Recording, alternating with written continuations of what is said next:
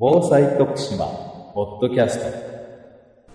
今日は四国電力株式会社徳島支店総務課長の宮本博さんにお越しいただいております。よろしくお願いいたします。お願いします。あの災害の場合ですね電気ガス水道といったいわゆるライフラインの重要性っていうのがもうここ10年以上あの一般の方にも広く認識されているんですけれども電力会社としてですね取り組まれている災害対策これについて教えていただけますか？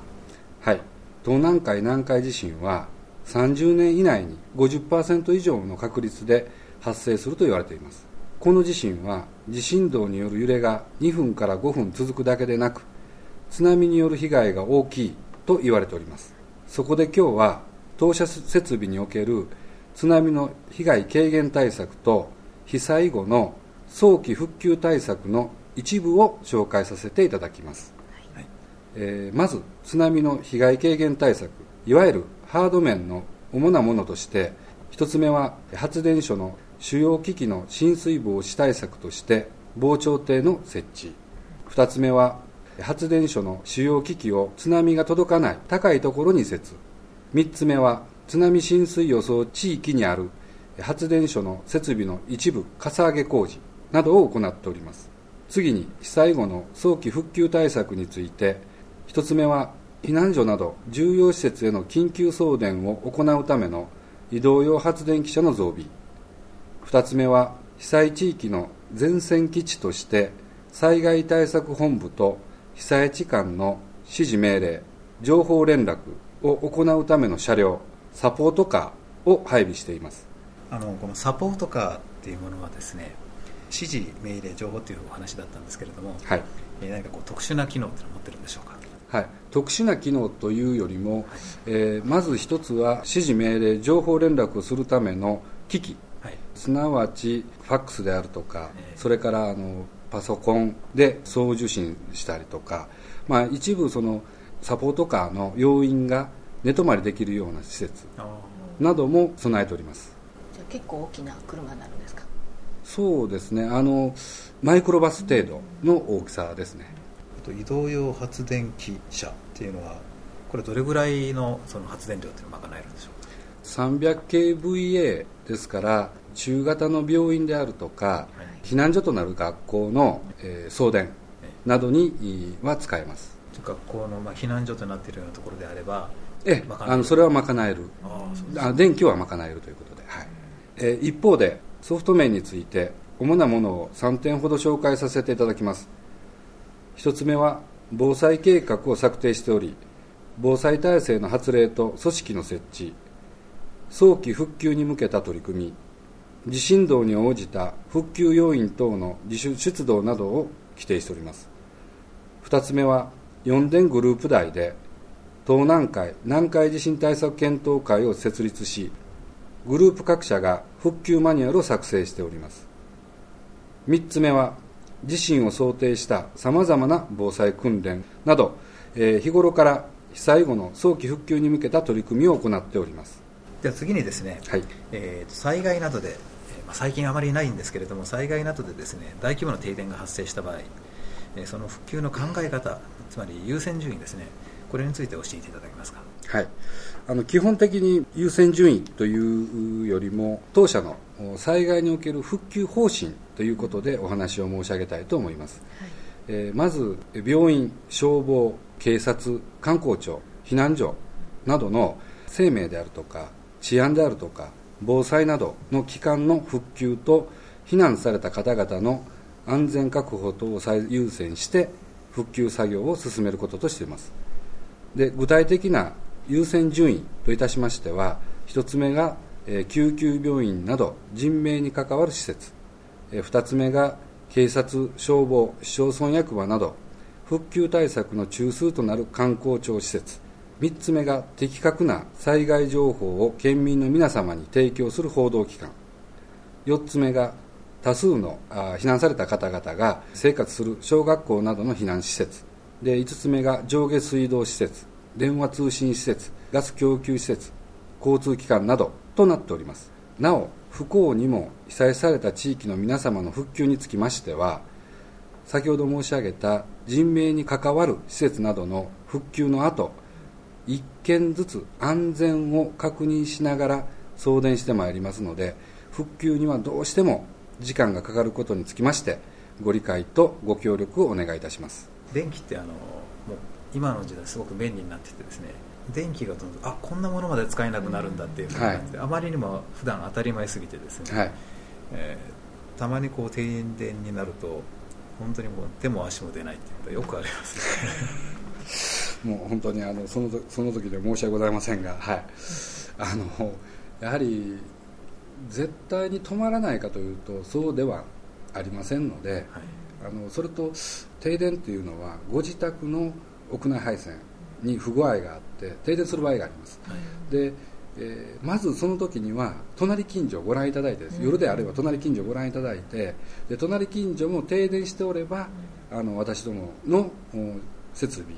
がどこかが不良があって停電しているということなので当社ができるだけ早いうちに復旧に参ります。ところがご自宅だけが停電していると真っ暗だというような時にはブレーカーをご覧いただきたいと思いますでブレーカーがどこかがキリになっているか全体がキリになっているかそれともメインのブレーカーがキリになっているかそのあたりをご確認いただきましてそれが何回も繰り返されるようであればあの一度お知り合いの電気屋さんに、えー屋内配線それから電気器具のご確認をしていただく方が安全だと思います、はい、何か漏電している可能性も考えられるそうですね。といことそういうこともなきにしもあらずです。ちなみにこう全体がですね、まあ、隣近所を見渡してもみんな真っ暗になってるというふうな場合まあそんなことはめったにないでしょうけどこうあると結構不安になりますよね、はい。そんな時に今どの地域がですね停電をしているとかそういう情報っていうのを提供していただくとかいうのはあるんでしょうか？例えば、えー台風であるとか大地震大規模な地震はい。の場合には、まあ、ホームページでも停電状況のお知らせをしておりますただ小規模な場合にはやはりあの、えーそういったあツールがございませんので、えー申し訳ございませんがお問い合わせいただくう以外はございません。まあ大規模であればホームページの方にも載せていただけるということですね、はい。まあ、あの停電してすぐにはなかなか難しいんですけども、えー1時間以内ぐらいにはホームページでもアップできるんではないかなと思いますただ停電してました。らパソコンが使えないんであので携帯のサイトであのご覧いただくことができるようになってます。あ携帯のサイトもあるわけですはい。アドレスを教えていただけますか？はい、えー http コロンスラッシュスラッシュ www ドット4電 yonden ドット co ドット jp スラッシュ m スラッシュとなってますまあこちらの方で停電の時でもどんな状況であの停電しているのかというのが、まあ、ある程度時間が経てば情報提供いただけるということですね。そういうことです。はい。はい、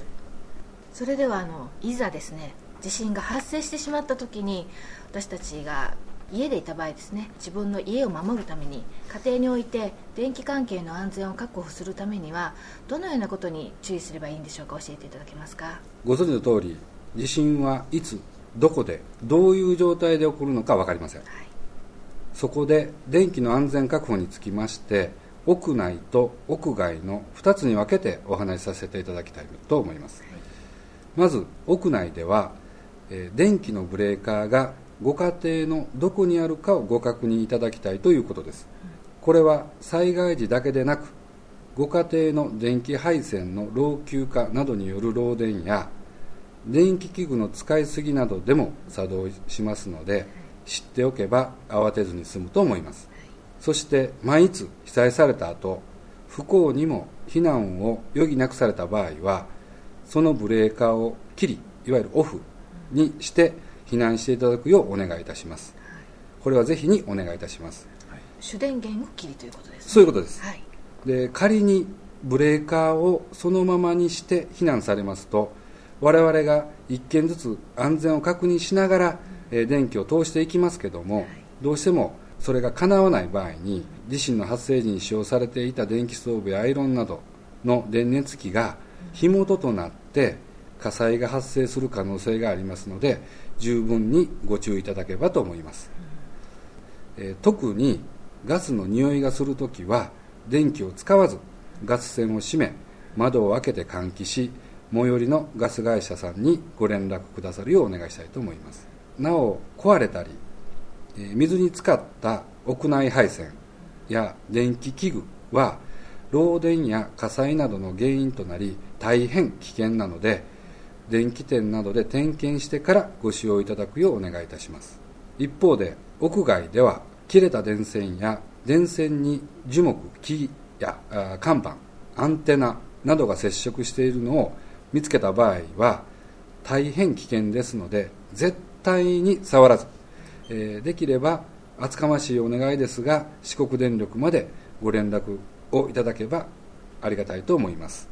いざ地震となった時にも慌てないで必ずこのブレーカーを切りにするということですね。まず避難される時には、ね、はい、忘れずに。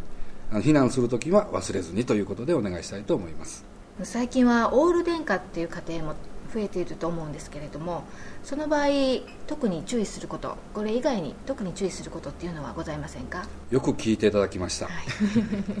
えー、最近あのオール電化新築の戸建てでは8割強がオール電化ということで建築をされております。でオール電化にお住まいということでだからといって特に注意することは全くありません、うん、災害時には断水が予想されますが逆にオール電化の場合エコキュートや電気温水器の電気給湯器を設置していただいておりますので電気給湯器はお湯をためておく貯湯式のためタンク内の水およそ370リットルから560リットルを生活用水として有効活用できる優れものです。まだ設置されていないご家庭はご一行いただければ幸いです。370リットルから560リットルの生活用水というと大体何日分ぐらいのそのご家庭の人数にもよるんだと思うんですが。一般的にまあ4人家族で計算しまして、はい、でこの電気給湯器のお水というのはあまり飲料水に直接、えー、使われるというよりも、うん、例えばあの体を拭かれたりとか、はい、えー、あと、まあえー、トイレの水洗に使われたりとかですね、はい、いろんなあのいわゆる本当の生活用水としてお使いいただく方がよろしいかと思うんですけども。はい。まあ、それで、えー、ざっと計算しますと370リットルの電気給湯器で、まあ、1日どれぐらいか使い方によって分かりませんけども45日は大丈夫ではないのかなというふうには思います。あのこれまでですね地震がいざ起きた時に取るべき行動ということについて伺ってきたんですけれども日頃からですね心がけておくことそのいざっていう時じゃなくて、日頃から心がけておくことがあればですね教えていただけますか？はい。えーと、繰り返しになるだろうと思うんですけども、えー、大規模な地震が発生しますと電気が止まることがあります。で電気が止まりますとテレビなどからあ情報が受けられなくなりまして照明も消えます。一方高層マンションなどではエレベーターが停止したりマンションのポンプの停止によりまして水道が使えないなどのトラブルが発生しています。電気が止まりましても慌てず落ち着いて行動できますよう普段から電気が止まった時を想定した対策を立てておいていただくようお願いいたします。その一例を申し上げておきますと先ほど申し上げた電気のブレーカーの位置をご確認いただくほか電気ストーブやドライヤーなど電気器具の周りには燃えやすいものを置かないように心がけていただきたいこと。倒れやすい電気器具は可能な限り金具で固定していただきたいこと、え、停電に備えて懐中電灯ラジオ乾電池ろうそくマッチやライターなどをご準備いただくこと。などそう難しいことではありませんのでぜひ日頃から備えておいていただくようお願いいたします。さて、えー、話が少しそれますが、えー、皆様のご家庭ではいざという時に備えて非常水をご準備されていると思います。ところが何かの機会にそれを確認しますと実は私の家もそうだったんですけども消費期限が過ぎていたというようなことはございませんか？そうですよね、はい、で日常ご使用いただいているものがいざ鎌倉の時にですね非常水となるものを、えー、紹介させていただきます。先ほど申し上げましたえー電気給湯器は大量の生活水が、えーご利用いただけるほか四電グループの四電エンジニアリングという会社が、えーご提供しておりますアクアクララというものがございます。日常では温水ですねお湯ですね、と冷水